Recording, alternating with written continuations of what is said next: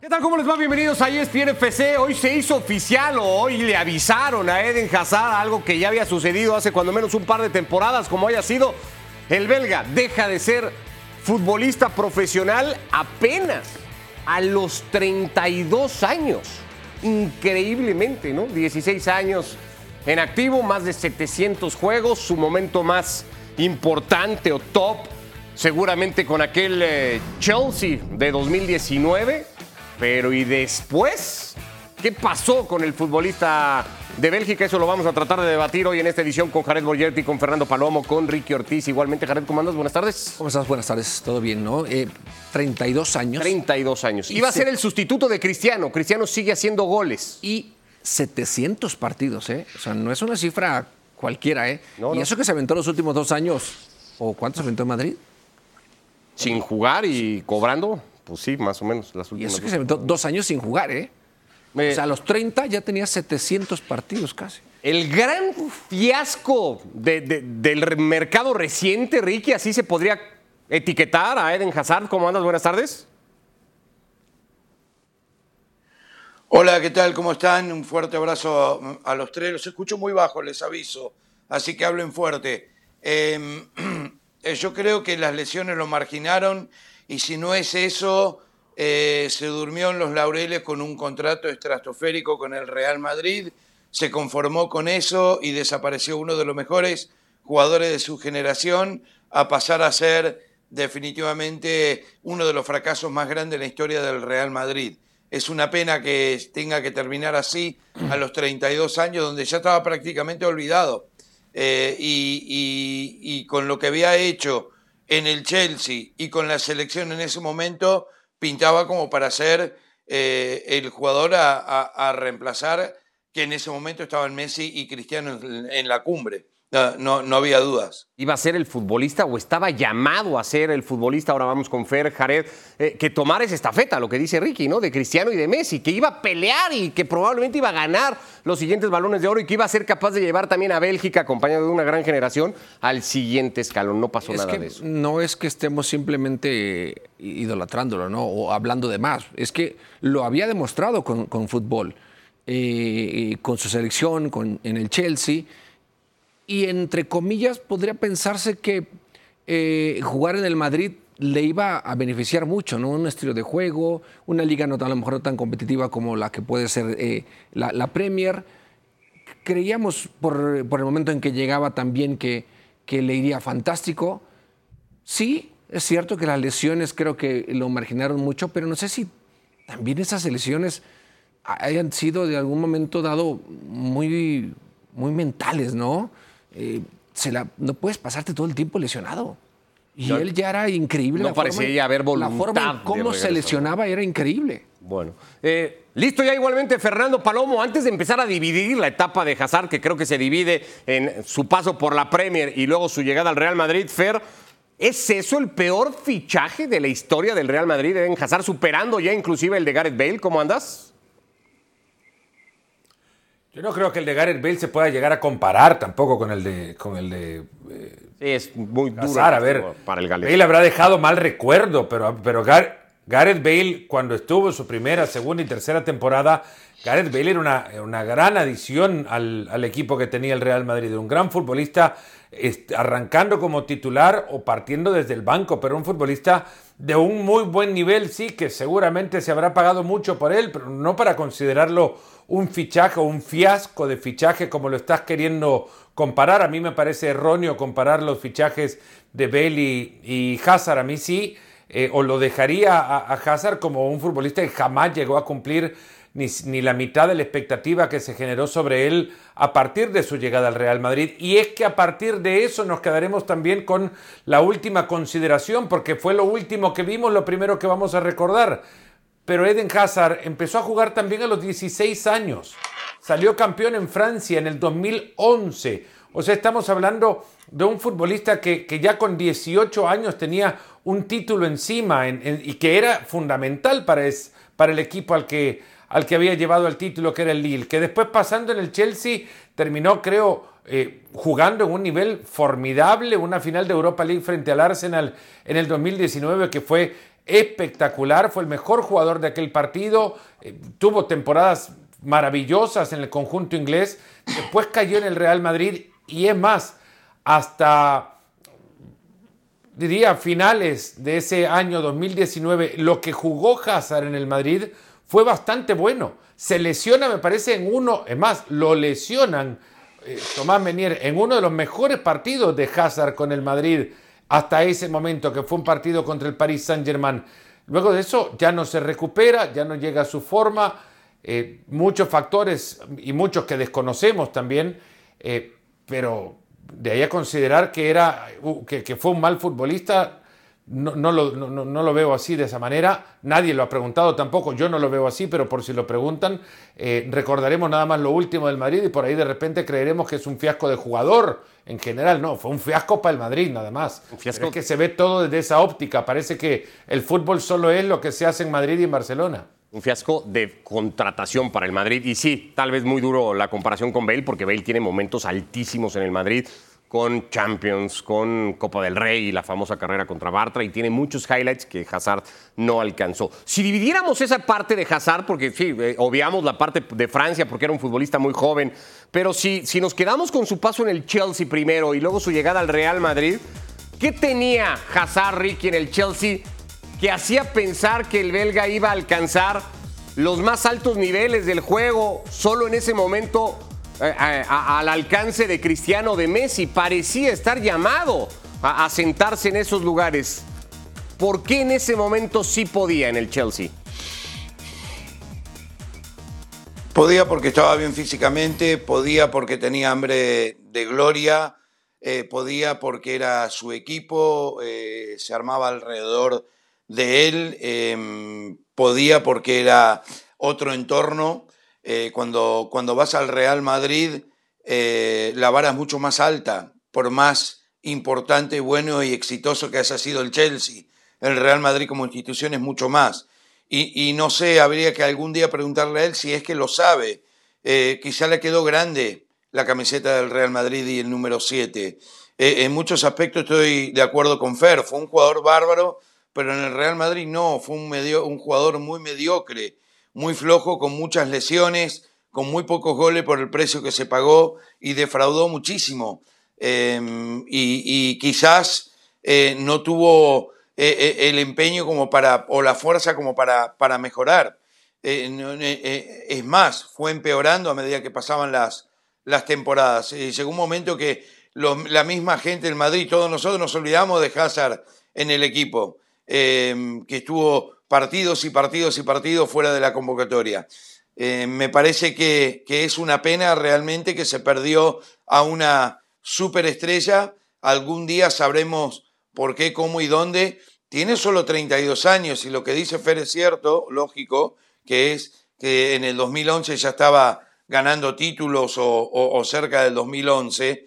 Bueno, hoy eh, él avisa que se retira, pero si no decía nada, no, no hablaríamos de él por años. Eh, y yo creo que eso es una realidad. Así eh, mm, prolongada fue su caída. Eh, fue tremendo. Y, cuando estás en el Real Madrid estás bajo la lupa permanentemente y esto creo que le ha hecho mal. Raro, Jared, porque no es que haya pasado de una liga de menor nivel al Madrid y entonces el salto le haya costado mucho trabajo. Es decir, venía de la Liga Premier, de ser probablemente el el mejor o uno de los mejores durante buen tiempo de la Liga Premier, de ganar dos títulos con el Chelsea, de ser campeón de Europa League, como bien decía Fer, con protagonismo asumido con el conjunto inglés. Venía de estar en ese nivel de exigencia. Es difícil entender por qué no rindió igual en el Solamente él tendrá la respuesta ¿no? a, todo esto. Eh, se esperaba muchísimo de él y, bien lo comenta. no es que haya pasado a una liga eh, que, que, la diferencia en cuanto a lo futbolístico sea mucho, muy, mucho, muy grande, ¿no? Creo que eh, él dentro de sí, eh, no sé si en algún momento también se habrá cuestionado qué es lo que está pasando, ¿no? Después de, las primeras lesiones y ver que no quedaba y regresaba y se volvía a lesionar, yo creo que hasta él mismo también mentalmente se, se presionaba muchísimo, ¿no? En, ese sentido, de, saber qué es lo que estaba pasando con él. Eh, es cierto que en el Chelsea el equipo era formado alrededor de él, en el Madrid no. tenía mm, muchas sombras, tenía otros jugadores también de gran peso y no sé si eso también lo haya llevado a, sentirse menos, ¿no? Sentirse menos en- o que no lo valoraban en, en el Real Madrid. Eh, el Real Madrid y otros equipos, Fer, pero creería que el Real Madrid más que ningún otro puede ser más una catapulta para el futbolista o una máquina que devora jugadores. El Real Madrid es un equipo grande para quien quiera llegar a ser grande. Un, futbolista sin eh, expectativas, sin motivación, sin ambición, no va a llegar a ser grande por mucho que sea buen futbolista. No, no lo hará en el Real Madrid. ¿Por qué? Porque el Madrid no te empuja a hacer las cosas que sí necesitaba Eden Hazard de, eh, para poder convertirse en el futbolista que fue en el Chelsea. En el Chelsea tuvo mucho eh, consentimiento a unas características que, regularmente viene amarrada al futbolista con talento, y esto Jared Borgetti lo va a saber. El futbolista con talento no cree que tiene que entrenar, no está apegado a la cultura del esfuerzo, eh, del trabajo, de la dedicación, eh, que son aspectos fundamentales en el profesionalismo. El futbolista con talento dice, no sé, a mí talento me basta y me sobra, si total cuando juegue voy a ser el mejor en la cancha, que lo fue por muchos años en el Chelsea y muchos años también, uno, si no el mejor, uno de los mejores futbolistas de la Premier League, considerado, como ya lo decían, a llegar al relevo de los grandes futbolistas como Messi, Cristiano en su época. Pero Hazard lo que sí necesitaba era que alguien le empujara y le dijera permanentemente que tenía que entrenar y prepararse. El Real Madrid no te empuja, el Real Madrid no te anda consintiendo, no te anda llevando como si fuese bebé eh, para, para, para hacer lo que necesitas hacer para ser buen futbolista. Ahí querés ser, podés ser. Si no querés serlo, no lo vas a hacer. Y esto Eden Hazard no lo entendió. Cuando le cayó la lesión, llega, eh, cualquier deportista te lo va a poder decir, es el momento más complejo de la carrera de cualquier atleta en cualquier deporte, el tener que encontrar la pasión para levantarse y recuperarse de la lesión en la que has caído y esto requiere de esfuerzo, cultura que no estaba apegada a la, a la carrera de Eden Hazard y en este momento pues todo se vino para abajo. Hay que sumarle otra cosa, todo lo que hemos dicho ya. Hazard jamás jugó un partido contra el Barcelona vistiendo la camiseta del Madrid. Y esto ya te habla de la motivación que tenía para ser futbolista profesional. Porque ¿quién no quiso o habría querido jugar un clásico en su carrera teniendo la oportunidad y no pelear por hacerlo? Ya no tenía motivación. Hazard se retiró hoy, pero dejó de ser futbolista cuando le- le- lo lesionó Menier en noviembre del 2000, o febrero del 2020, si no ando mal, por esa fecha. Increíble, ¿no? Y ahí en más ya no quiso ser futbolista. Lapidario. Y, y lo tenemos que medir también en función de la generación de Bélgica. Fue mucho tiempo la cara de una generación dorada, Jared, que se esperaba que consiguiera lo que no habían conseguido otros grandes equipos eh, belgas, el del Mundial del 86, por ejemplo, y algún otro igualmente que había levantado la mano con muy buena generación de futbolistas, y terminó diluyéndose entre ellos, ¿no? Y para muchos un poco Hazard es la explicación de por qué esta ge- generación de Bélgica no acabó por trascender con todo y lo que tenía en la mano. ¿Dónde está? ¿O dónde queda Hazard en No, este yo creo grupo? que sí tiene un buen lugar eh, dentro de la selección. Para mí creo que esta, esta generación de, eh, de Bélgica, eh, la gente esperaba más de ella, ¿no? Fue una muy buena generación, él, su hermano Lukaku, De Bruyne. Alcanzó una semifinal al final en, una en el Mundial de Rusia, ¿no? Sí, pero yo creo que la alcanzó ya cuando no todos estaban en su mejor momento ni en su prime. Tarde le llegó. Para mí creo que el momento Muchos era... creen que era Brasil el en Mundial. Brasil. Para mí creo que en, en Brasil, ¿no? Pero también es cierto que, ah, si te das cuenta, este tipo de jugadores o, o realmente al jugador belga, a la hora buena del momento, no, no dan el salto, ¿eh? No dan el salto. A muchos de ellos los, los hemos visto, incluso a Lukaku, en, en partidos importantes, no aparece.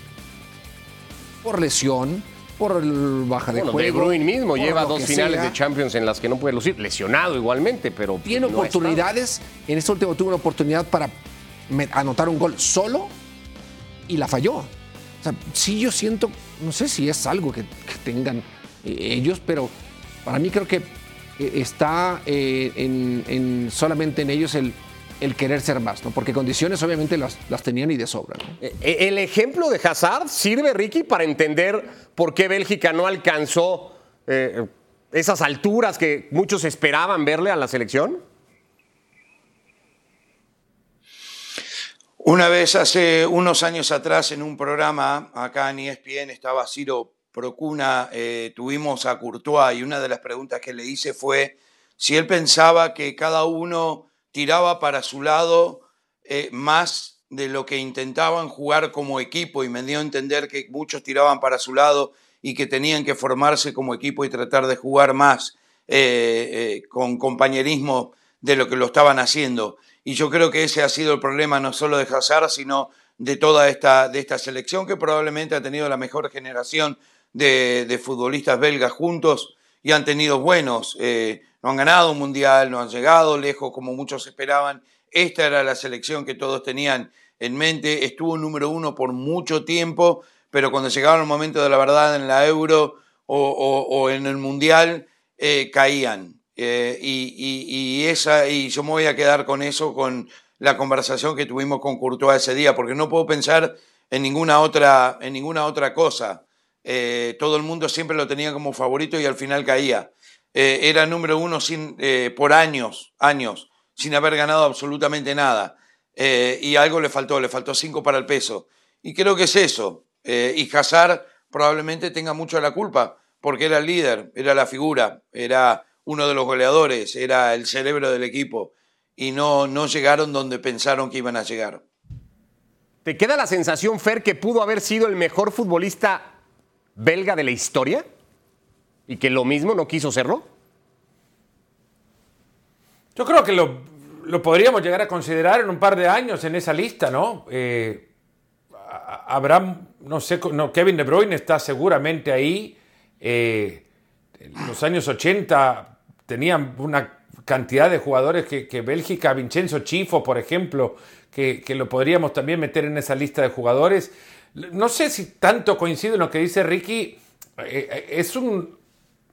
Es una olla que, entremezcla muchísimas culturas Bélgica. Es un pequeño país que une hasta tres distintas culturas, con tres distintos idiomas, eh, provenientes de regiones que piensan totalmente diferente una de la otra y que una vez se confluyen en una selección es muy difícil de encontrar que todos lleguen a pelear por el mismo objetivo. Eh, Roberto Martínez algo hizo para que en Rusia llegaran hasta el tercer puesto. No sé qué más le pedían a esa, a esa selección, una selección proveniente de un país de 11 millones de habitantes como, como la Bélgica, que bien decía Ricky, también jamás ha ganado nada, pero llegar al tercer lugar del mundo no es poca cosa. Creería que, que si bien es cierto, habríamos uno creído que pueden pelear por un título mundial, es algo que, que, solo se le da a muy pocos. Hay algo también de razón y creo que bastante la tienen que eh, pelean los títulos mundiales quienes se creen capaces de conseguirlo y creo que eh, en Bélgica todavía no se creen capaces de eso y eso necesita un, desarrollo de cultura de juego que, que lleva años de, para, para, construir y en Bélgica no se ha construido de esa manera. Algo hizo Roberto Martínez igual, pero en Bélgica eh, no, no se llegó a construir lo suficiente y sí creo que talento que ha dado Bélgica en los últimos años, como el de Eden Hazard, solo el de Kevin De Bruyne le puede eh, argumentar algo. Había dejado de ser ¿eh? futbolista ya hace tiempo. El único cambio al día de hoy es que se ha hecho oficial el retiro de Eden Hazard eh, tras sobre todo su paso muy marcado por el fracaso en el Real Madrid. Primera pausa de ESPN FC con el Real Madrid. Volvemos igualmente de lo que no pudo hacer Hazard a lo que parece a estas alturas de arrancado el campeonato sobrarle a Jude Bellingham.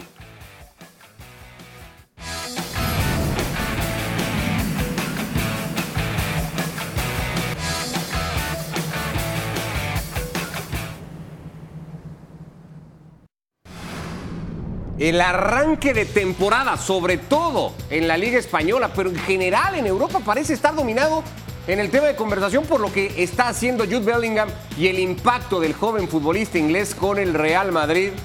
Ocho goles en ocho partidos en la Liga Española en los que ha participado. Jude Bellingham con un impacto igualmente directo en su participación en la Liga de Campeones de Europa. Rescató el partido contra el Unión Berlín, volvió a aparecer con una exhibición Jared en el Diego Armando Maradona ante el conjunto del Napoli. Sí, es un jugador con buenas condiciones, joven, que al haber llegado a, la liga alemana, a un equipo como el Dortmund, con la exigencia que tiene, eh, creo que eh, eso le ayudó bastante a crecer, a madurar y, que hoy en esta gran oportunidad que tiene el Real Madrid realmente viniera y, y se sintiera cómodo con el fútbol que maneja, con la seguridad con la que tiene, con la personalidad que tiene, pues pareciera que en lo absoluto lo verías que acaba de llegar, ¿no? Tomamos prestado un dato que ponía en Twitter Alexis Martín Tamayo, Mr. Chip, compañero de nosotros en ESPN, y que es este, el impacto de Jude Bellingham con sus goles y igualmente con sus asistencias. Con el inglés, el Madrid es líder de liga y primero de grupo en Champions. Sin el inglés, el Madrid sería quinto en la liga y tercero de grupo en Champions. Es el impacto directo de un joven futbolista que parece haberlo cambiado todo, Fer, en el Real Madrid en apenas 10 partidos. ¿Por qué? Bueno, pues muchos ahora lo están conociendo, ¿no? Y, hay una realidad también. Es un futbolista que quizás eh, en el Madrid vieron y encontraron desde la posición en la que él juega, que es la que les daba mayor margen para creer que podía crecer por sus aptitudes técnicas. En el Borussia Dortmund jugaba unos 20 metros más atrás de lo que ahora lo hace en el Real Madrid. Tenía futbolistas de muchísima calidad adelante, Marco Royce, eh, Eden, eh, Eden Hazard, Erling eh, eh, era un futbolista con, al menos dos o tres opciones de muy buena calidad para poder Julian Brandt explotar desde, desde, la línea desde la que partía, entendiendo que sus aptitudes le podían llevar a filtrar pelotas a jugadores de mayor definición y que colocándolo un par de metros más adelante, esas aptitudes podían reconvertirse y ya no necesariamente filtrar pelotas, sino dejar de dejarlo de cara al arco. Eh, el Madrid en eso, si tuvo esa visión, han sido unos genios. Si se lo han encontrado ahora por la necesidad de eh, llegar de segunda línea para ocupar posiciones que antes ocupaba un centro delantero, pues esto hace de Jude Bellingham un genio. Eh, si es lo primero, quiero creer que en el Madrid tienen un enorme equipo de scouting y que por algo lo ponen donde lo ponen. Bellingham tiene muchas características, registros que a muy pocos futbolistas se les pueden colocar, porque ¿cuántos de estos futbolistas del pasado, eh, quizás Ture Yaya, puedan tener, imagínate con quién lo hablo, de quién lo hablo, ¿no? La capacidad para recuperar pelotas en la mitad de la cancha, distribuir para salir con tu equipo, encontrar espacios para el último pase, y me refiero a muy poco, nada más para, porque puede, podemos encontrar más, y luego remate a gol. Muy pocos jugadores pueden en, los últimos 20 años tener en un solo cuerpo tanto registro como Bellingham me está mostrando. Menos cabeceo, todo lo demás lo tiene claro. Con lo bien que siempre has calificado a Ancelotti, Ricky, quiero eh, retomar esto, ¿no? Este es el Jude Bellingham del Dortmund y más o menos las zonas en las que solía aparecer el eh, futbolista inglés y cuánto de eso cambia ahora con el Real Madrid. Y lo que quiero preguntar es si esto es por un mérito de Ancelotti, esto que decía Fer, porque el Madrid estudió y dijo, Bellingham tiene potencial para darnos otra cosa, o es por una necesidad, una urgencia, una carencia de la que tiene el Real Madrid, y hemos también hablado mucho y Bellingham lo que está haciendo es esconderla de momento solamente. Bueno, yo creo que es una acumulación de todo. Eh, eh, al final del día hay que darle mérito al mediocampo del Real Madrid. También eh, las llegadas de, de, Valverde, lo que aporta Camavinga, Cross, Chouamini, son jugadores que empujan, que le dan más libertad eh, a Bellingham para que pueda adelantarse un poco más. Está en el lugar correcto siempre. Es un jugador muy disciplinado, es un jugador muy inteligente. Tiene solo 20 años, pero no le quedó grande esta camiseta, no le pesó para nada. Y esto significa de que el Real Madrid tiene, tiene un gran jugador para, para, para mucho tiempo. Estos aparecen una vez, muy de vez en cuando, y, todo lo contrario de Hazard él sí sabe eh, o supo ponerse lo que significa ponerse la camiseta del Real Madrid desde, desde el inicio. Em, yo creo que, Bellingham se está haciendo un desgaste físico tremendo. Eh, no sé cuánto va a poder aguantar a este ritmo porque es impresionante lo que corre, lo que mete, eh, pero su profesionalismo es impecable. Y, y, para jugar en el Madrid eso es indispensable. Así que em, creo que le han dado en la tecla eh, en los partidos con el Borussia Dortmund que me tocó relatar mucho, es cierto, jugaba detrás eh, del mediocampo, saliendo de los centrales, eh, casi siempre pidiendo la pelota, siempre estuvo mucho más lejos del arco y ahora ahí está, porque muchos dicen, no, no, bueno, pero hace goles la empuja nada más. Pero hay que estar, se anticipa todo a sus compañeros y a los rivales. Es muy inteligente, tiene, tiene una visión de, campo eh, y, y, de goleador. ¿O no, Jared? Hay que estar ahí. Totalmente. es fácil empujarla nomás. Bueno. Hay que meter los goles o no. Y, ahí por qué no están? ¿Y por qué no están los demás ahí? Ahora, ¿no? ¿Por qué no están ahí simplemente para empujarla? Yo lo único que quiero plantear, porque es normal que, que esté el que juega en esa posición, el centro delantero. Lo que es raro es que aparezca Bellingham jugando donde juega. Y eso me lleva a preguntar, Jared, si no hay un riesgo del Madrid y el Madrid no está demasiado condicionado a, Bellingham. Es decir, el Madrid parece que va a estar tan bien o tan mal de acuerdo a cómo esté Bellingham. yo, creo que hay, hay que distinguir una cosa, ¿no? Bellingham empieza a aparecer porque también se ausenta algunos partidos Vinicius. ¿No? Entonces, el momento en que Vinicius otra vez ya tenga más continuidad, retome su nivel, seguramente eh, la carga sobre Jude eh, será mucho menor. Eh, le ayudará también en el sentido de que Vinicius genera también espacios, genera también opciones de gol, tendrá también a lo mejor mucho más opciones también Jude. Y, veremos un Madrid más repartido al momento de, de atacar. ¿no? Si es, un complemento al, ataque que tiene el Real Madrid.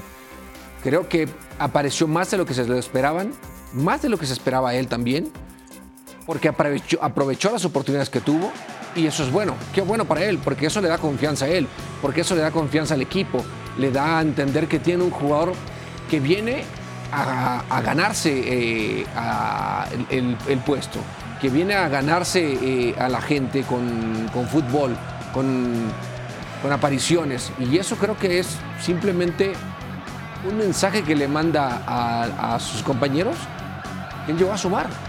Llegó a sumar y que va a aprovechar cualquier oportunidad que tenga. Eh, la comparación más reciente que veíamos en el gráfico, Fer, hablaba de, de los últimos grandes cinco fichajes o más sonados, no necesariamente todos costosos, la mayoría sí lo eran, evidentemente, por el nivel de futbolistas o el nombre de futbolistas, pero todos de un perfil muy ofensivo, delanteros todos, y su impacto directo en sus llegadas estaba Lewandowski, Holland, el que mejor ha rendido en 10 primeros partidos con el City, después era el polaco. Bellingham tiene mejores registros que Kane, recién llegado al Bayern Múnich, por ejemplo, que Messi cuando llegaba al Paris Saint-Germain. ¿Está bien comparar al inglés ahí y pedirle esto al jugador cada partido? Ya lo empiezan a comparar con Zidane. ¿no? Yo he escuchado varias comparaciones con Sisu, al margen de que visten la misma camiseta, el mismo número en la camiseta, eh, los dos, el francés y el, jugador inglés. Es que el, futbolista más caro va a ser aquel que te puede cambiar partidos, y los partidos te los cambian los goles. Es muy difícil comprar a un futbolista de 100 millones o por 100 millones de euros cuando lo que te hace es poner en posición de gol a otro jugador que por ahí vale, vale menos. Eh, el futbolista que, en el mercado será siempre el más cotizado será el que te pueda definir partidos. Yo creo que por ahí también se puede entender por qué cuesta tanto el fichaje de, Bellingham, aunque sea de lo que menos se habla. Y es muy bueno que se hable poco de, lo, de, cuánto ha costado, porque eh, Bellingham está hablando más o dejándonos hablar más por todo lo que juega y es eso lo que creo define tu respuesta a tu pregunta. Eh, juega demasiado como para poderlo, como para evitar no colocarlo ahí arriba, como para evitar que se le compare con, con los futbolistas que definen partidos. Hasta ahora lo está haciendo, tiene que repartir o el Madrid encontrar como reparte juego en otros lados, eh, en otros jugadores y otras posiciones y permitirle a Bellingham de repente quedarse un par de metros atrás y tapar salidas de los rivales y no tener que preocuparse por llegar a ocupar espacios en el área y además tener que hacerlo primero, ¿no? Que es lo que al final terminará desgastándolo. Pero es un futbolista de enorme calidad. No creo que al final de la temporada hablemos de Bellingham Pichichi. No sé, me sorprendería muchísimo. Podría ser, pero me sorprendería muchísimo. Pero sí creo que podemos hablar del Bellingham jugador. Eh, y eso, eso yo creo que vale, vale mucho también. Bueno, el presente y el futuro en buena medida del Real Madrid tiene nombre propio, se llama Jude Bellingham ¿Cuál es el del Fútbol Club Barcelona? Lo platicamos y debatimos ah, volviendo. Ahí es bien FC. El Barça después de Messi, ¿cuánto logró cambiar al equipo Xavi Hernández y dónde lo tiene hoy? Con miras eso a lo que vendrá en adelante.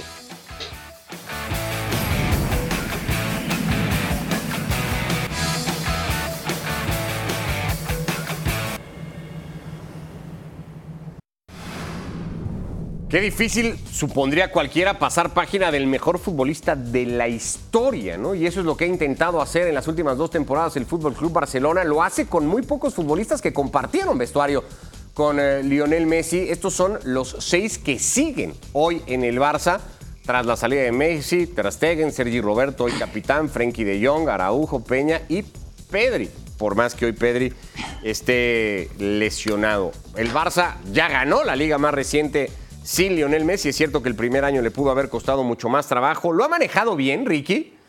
la vida post-Messi, el Fútbol Club Barcelona. Bueno, a ver, con todos los problemas que ha tenido, salió campeón de España el año pasado, ganó la liga, me parece que sí. Eh, reemplazarlo a Messi es, imposible.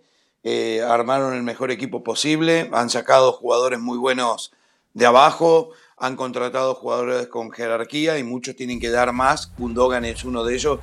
Por ejemplo, hoy el Barcelona fue el equipo menos goleado el año pasado también. Eh, creo que es un equipo que tiene una mezcla de jóvenes y, veteranos que, hace un mixto muy bueno. Eh, y nada, eventualmente de a poco hay que ir olvidándose de Messi eh, en el Barça. Eh, ha tenido muchos lesionados también, eso es otra. Eh, y bueno, nada, a ver, eh, yo lo veo bien. Yo veo el Barcelona con un muy buen equipo, muy completo, muy profundo, con un Lewandowski ahora que cuando vuelva de la lesión que se estaba reencontrando con el gol. Pedri que tiene que volver bien porque lo necesitan y De Jong también. Así que el Barcelona va a seguir peleando en todos los frentes. Por cierto, y, dato aparte, el Barça sigue sumando bajas ahora la de la Mil Yamal y había confirmado igualmente la de Jules Koundé por esguince de rodilla.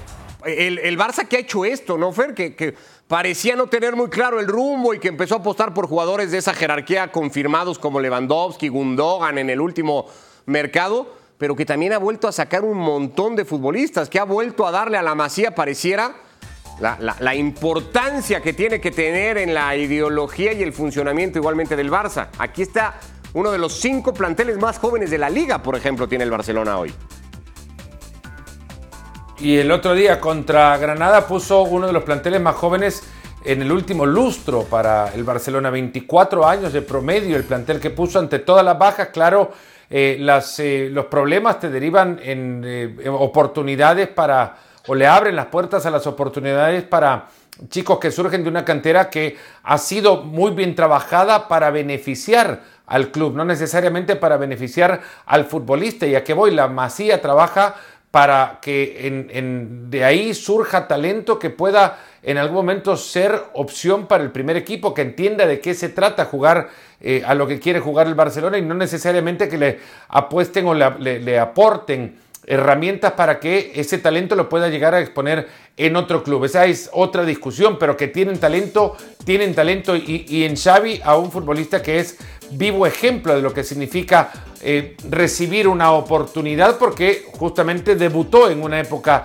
de vaca flacas para, para el Barcelona. Los jugadores de la sub-21, por ejemplo, ya sin tomar en cuenta a Lamin, eh, a Yamal por la lesión, Valde, Gaby, Pedri, Fermín López, todos con eh, una edad bajísima que te llevan a promedios como el que puso el otro día en el campo del, Granada en el Nuevo Los Cármenes. Al Barcelona eso sí le ha tocado, esta época de la, de la era post-Messi le ha tocado cambiar la rueda con el autobús en movimiento. En ningún momento el Barça te permite hacer una parada de pits, descansar y decir, bueno, ahora eh, modificamos y empezamos a, caminar por otro rumbo porque nos han cambiado, nos han sacado nuestro motor y tenemos que jugar con otros futbolistas. El Barça por la exigencia cambia en el camino y cambia sin recursos además. A esto sumale que no creo que haya equipo campeón de las cinco grandes ligas de la temporada pasada a la actual, salvo el Paris Saint Germain, que tenga tanto recambio como lo tiene el Barcelona para esta campaña.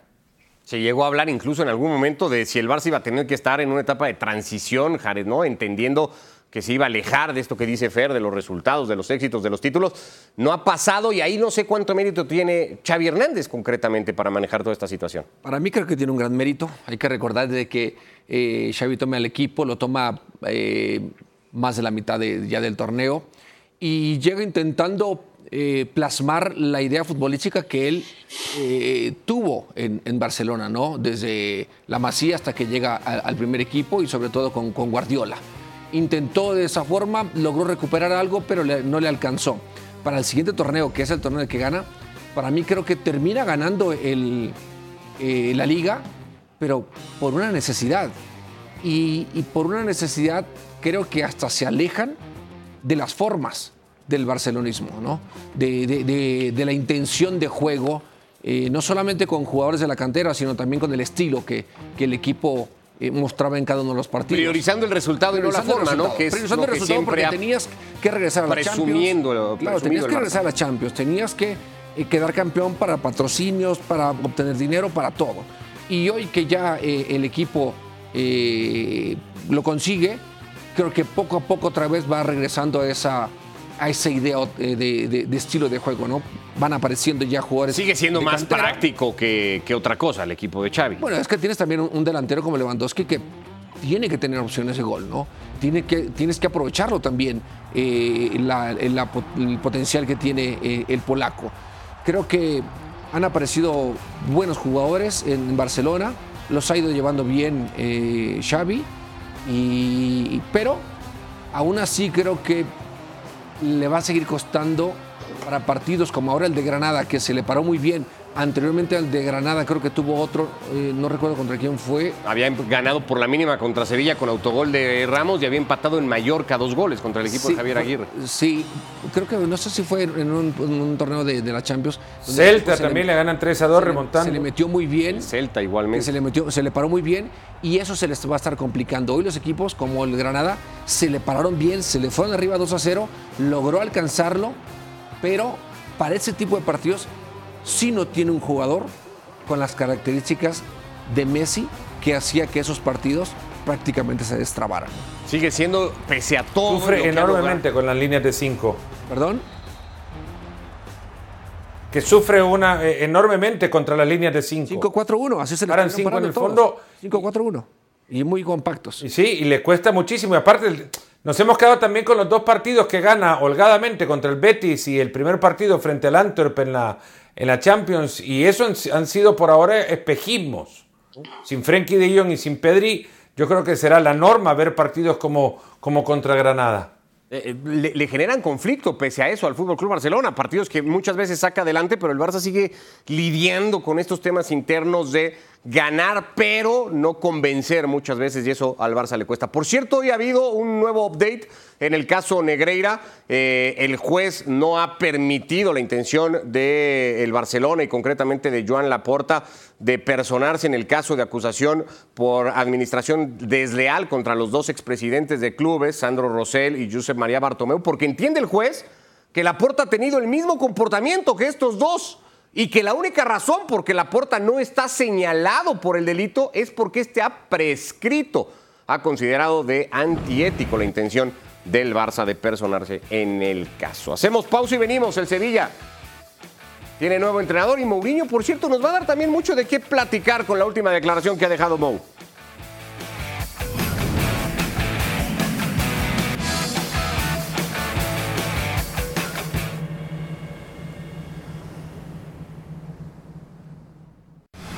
Bueno, José Mourinho ha dado una entrevista en Sky Sports y, entre otras muchas cosas, ha confirmado que tiene la intención de dirigir en algún momento en Arabia, que va a terminar la temporada con la Roma, pero ha dejado esta reflexión que teníamos que compartir contigo, sobre todo, Ricky. Dice, Mourinho, existe el antimouriñismo. El mouriñismo es conocido por la gente que sabe lo que hice.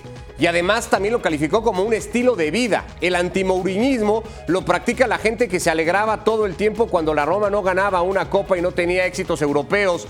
El, el antimouriñismo termina rematando el técnico portugués. Vende. ¿Qué te parece esta idea que nos deja Mou, Ricky?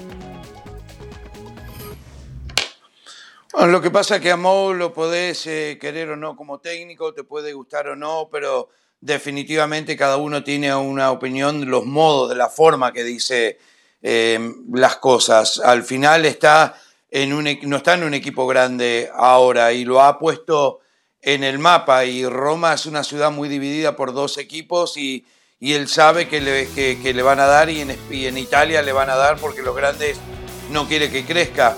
Pero Mo es Mo, ya sabemos eh, cómo es.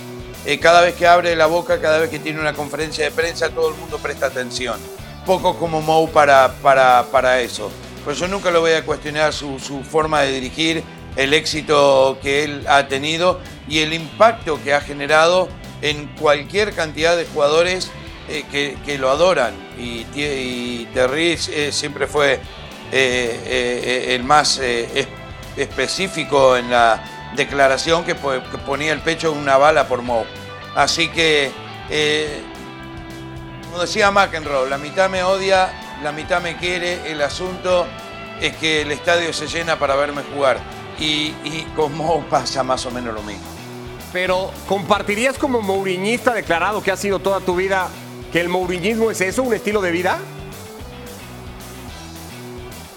Perdón, ¿cómo qué? Como mouriñista que te has declarado siempre, ¿compartes eso? ¿Ser mouriñista es un estilo de vida, Ricky? Así lo dijo Mourinho hoy. Sí, por supuesto. Nosotros somos así, fieles a Mou.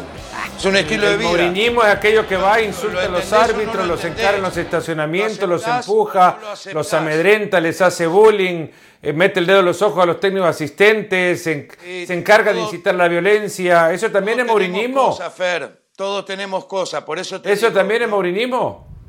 Y en cierta parte lo ha sido, no lo hace más, pero él ya se arrepintió. No lo hace hace mucho, nada más, pero lo Y- hizo la temporada, la temporada pasada, después de la final de la Copa, que dice que, Mourinho- él, que, que- que su Roma ganó. Mourinho, Hay que ¿lo contarle que la perdió con el Sevilla.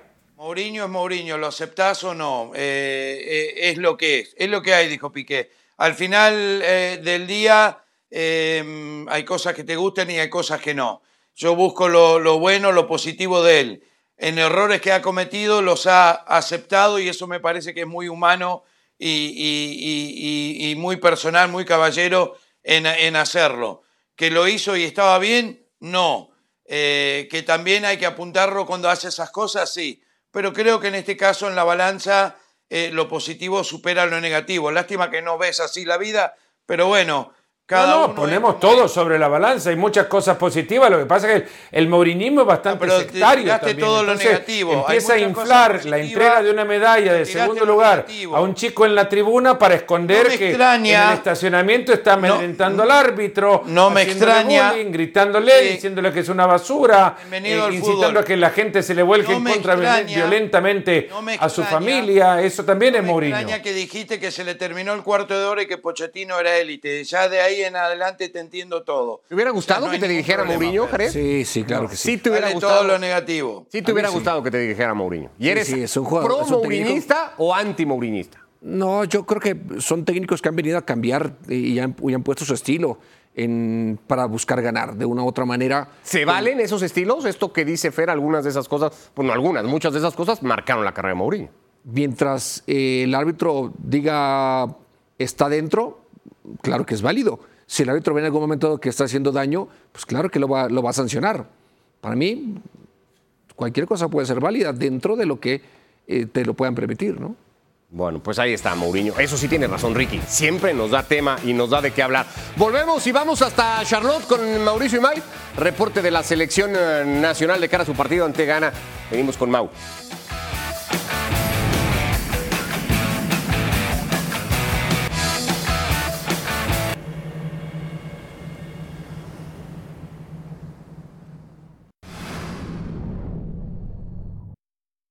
Hola Ricky, hermano mío, buenas tardes y fuerte abrazo para todos desde Charlotte. El día de hoy la selección mexicana tuvo aquí un entrenamiento intenso eh, con eh, Jaime Lozano, un entrenamiento que le ayudará a Jaime para saber en qué nivel físico está cada uno de sus futbolistas. La mala noticia para el cuerpo técnico de la selección mexicana es que Víctor Guzmán y Johan Vázquez, dos centrales, uno de ellos titular de la selección mexicana, no pudieron trabajar al parejo el grupo, ellos hicieron trabajo diferenciado con el kinesiólogo de la selección mexicana, Carlos eh, Pesaña. Así que estaremos a la espera de qué sucede con estos estudios que se le hagan a Johan Vázquez y a ver si a partir de mañana o pasado mañana puede igualar las cargas de trabajo con el resto del eh, grupo. Desde ayer me contaban que la idea del cuerpo técnico de la selección mexicana es hacer muy pocos cambios de un partido a otro, utilizar la base de futbolistas que consiguieron el título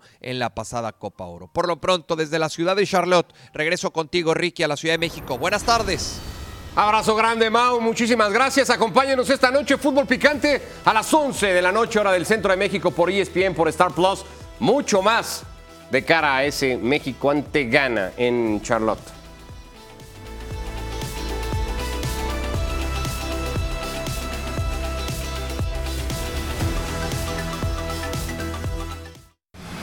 Técnico de Uruguay en la última Copa del Mundo, Diego Alonso va a ser el nuevo entrenador del Sevilla que destituía a principios de esta semana a José Luis Mendilíbar después de su empate en casa ante el Rayo Vallecano. Fer, ¿qué te parece la llegada de Diego Alonso al Sevilla?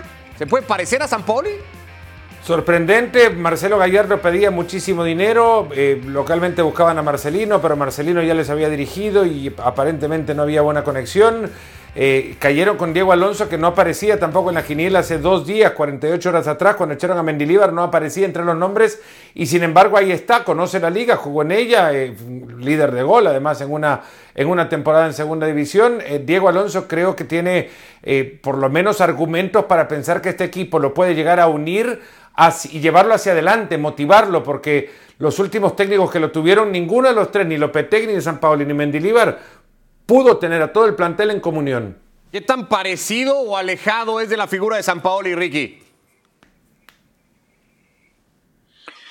A ver, no, no, no, no lo veo muy parecido, pero Fer tiene razón, eh, tiene que unir a este equipo, vienen de ganar la, la Europa League, venían jugando mejor, venían remontando, tuvieron partidos muy buenos. Eh, a mí me sorprendió lo de Mendilibar porque eh, precisamente por todo lo que te estoy diciendo, pero vamos a ver, yo creo que no tiene tampoco un plantel tan profundo y tan bueno como para exigirle más de lo que tiene y sus milagros el año pasado ganando la, Europa League. ¿Qué te parece? ¿Qué esperas sobre todo? Fue una sorpresa para mí, pero pues, ojalá le vaya muy bien. Mucho éxito es aprovechar esta oportunidad en Europa y poco lo tiene, ¿no? Solano, Diego Alonso, evidentemente Javier Aguirre, cada vez aparecen más técnicos que en algún momento pasaron por la Liga MX, dirigiendo en el, fútbol español. No sé si eso a lo mejor más adelante nos puede llevar a debatir si ese puede ser o no el camino, o cuántos podrían aspirar a llegar a un camino similar. Gracias, Fer. Abrazo, Ricky, Jared. Lunes a viernes, ESPN FC, 3 de la tarde acá. Los esperamos. Hasta mañana.